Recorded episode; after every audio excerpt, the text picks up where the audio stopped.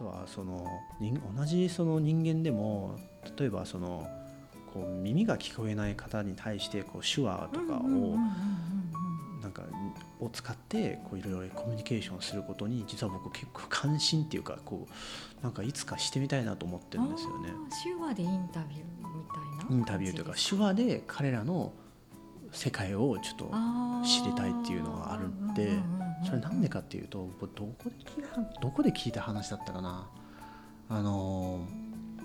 第二次世界大戦中っていうかその日本が太平洋戦争を戦った時にそのそういう時代のこう普通のまあいわゆるいわゆる健常者の方々とそのこう耳が聞こえなかったりとか目が見えなかったりするそういった方々のこのなんていうか世界観が違うっていう研究があるんですよね。世界観。はい。で一般の健常者とかはやっぱりその戦争の時代では例えばプロパガンダとかさそのなんか戦争に関する情報が常にやっぱ入ってきてて、まあ、そういうふうな世界観を形成させそういうふうに世界観をあの特殊な状態状況の中で形成してるんですよね。世界観であったりとかこう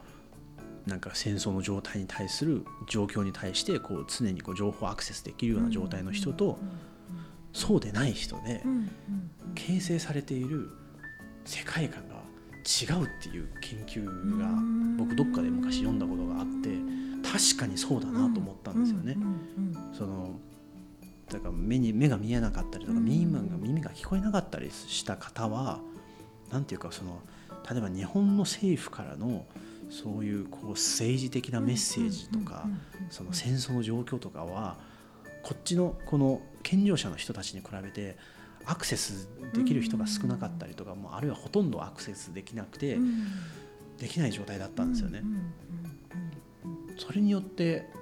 何ていうか世界の見え方が全然違うっていう話を昔読んで面白いなと思ったんですよね。確かにね、うん、ですけどね、うん、そうなんだ。確,、うん、確かに。うん、なのでそれで何を気づいたかというとなんかこう同じその社会の中に生きてても、うん、なんか属性によってそのその属性の塊の人たちの小さな世界の中で形成されている価値観とか世界観は自分のものと全然違う可能性があるなっていうのをなんかその時に知ってなんかそういった人たちとちょっと関わってみたいなっていう気持ちはあります。うん。まあ、実際一回ちょっとイベントとかにも参加したことがねあるんですけれどもなんかちょっと、うん、いろいろ目を見開かれることもああってですね、うん、なんかそういう意味でなんかこうなんかまあそのなんだろう自分と全く違う世界観、うん、世界のルールで生きてる人に対してなんか興味ありますよね。うん実際行ってみてどうでした？何を感じました？なんかコミュニケーション取ってみて。な？そうですね。なんかこうなんか彼らの世界観っていうところまでそのそこまで踏み入った知るところまで踏み入ったコミュニケーションはできなかったんですけれども、うん、その僕が先入観でその彼らのことを捉えていたっていうことに気づかされたんですよね。というのも、まあ、僕がその時に接したあの障害を持っている方っていうのはうんとね耳がどうだったかな？耳が聞こえなくて言葉も喋れなくてでかろうじて少しだけ視力が残っててその視力のかろうじて少しだけ残ってるところを使って手話を手話を介して世界とコミュニケーションとか世界とか周りの人とコミュニケーションを取ってるっていう方なんですよね。でなんかちゃんと世界のこと分かってた。本当上から目線の発言なんですけれども驚くほどにその今の場の状況だったりとか、こう自分の意思表示とか、まあ、当たり前ですけどなんか意思表示とかもできてて、まあ、自分で手話をすることもあればあのまあ、あのご家族の方が全部手話を習得して、こうずっとこうコミュニケーションサポートでついてたんですよね。うん、それを見てなんか何とも言葉にしづらい気持ちになりましたね、まあ、今も全然言語化できない、あの感情あの感覚は何だったんだろうと思う、今もだに思いますもんね。なんかすごい世界とのつながり方だなと思ったんです。たただ単に。うん生まれつきの？あちょっと覚えてないですね、うん、生まれつきかもしれないですね。うんその言葉にならない感じがね本当これが言葉の限界で、ここはねすごい私もどかしいんですけど、でもなんかそこに感じる何かってすごいありますよね、何とも言えない。うん。そうなんですよ。なんかそういうこうただ単になんていうかうんなんていうかそういう圧倒的に自分たち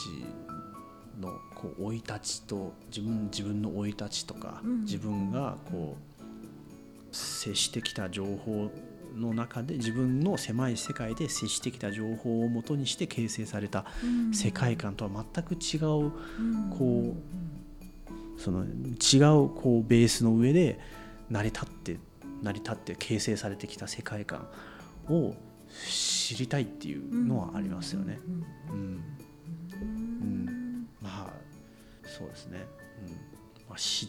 てどうするかっていう話なんですけどね。まあ普通にショックを受けることもあると思いますけどね。うんうん、そういう知らないものに触れるみたいなね。なんか、これはなんかただ単に興味関心とか面白いっていうので、踏み込んでいっていいのかたまに私も分かんない時があります、ね、ありますよね。なんかデリケートな問題だし、うん。そう。ね、はすごいなんか土足で入っていくみたいに自分がちょっとこうあって思う時がたまにあなるほど。ありますけどね。なるほどですね、うん、自分が相手の人生を消費してるっていう勝手に消費してるっていう感覚も、まあ、持つのは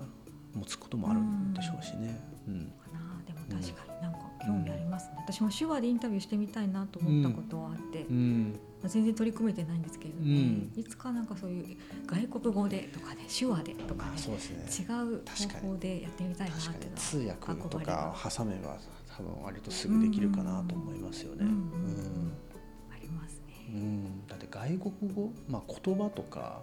あとはそのその感覚器官ってなんかもうなんていうかすごく人間のインプットとかを左右するこの要素だと思うんですよね。うん、例えば僕とあさみさんは、まあ、今こうして話してますけどなんかまあここの価値観の差分と例えばそのなんか地球の裏側にいる人と僕の差分って多分全然こう差分のボリュームが違うっていうと思うんですよね。うん、だからここのなんだか地球の裏側に住んでいる人たちと僕のその価値観の差分に比べたら、うん、ここのその僕と浅見さんの差分って大したことないなという感覚はあります。大体ね同じ、うん。うん、同じ日本語喋ってるし、うん、うん、で共有してるところもあるし、まあ、性格とか生い立ちとかは違うけれども生、い立ちにしたってね小小学校中学校とか、一応そのなんていうか人生のプロセスとしの大枠としては重なってるじゃないですか、今ほとんどの日本人はそうだと思うんですけど、ねって思いますよね。ね、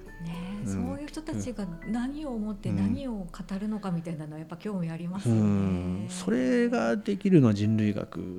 ではあるんですよね。うん、なんかそこで本を読んだりとかするのも、なんかインタビューではないんですけれども面白いのかもしれないですよね。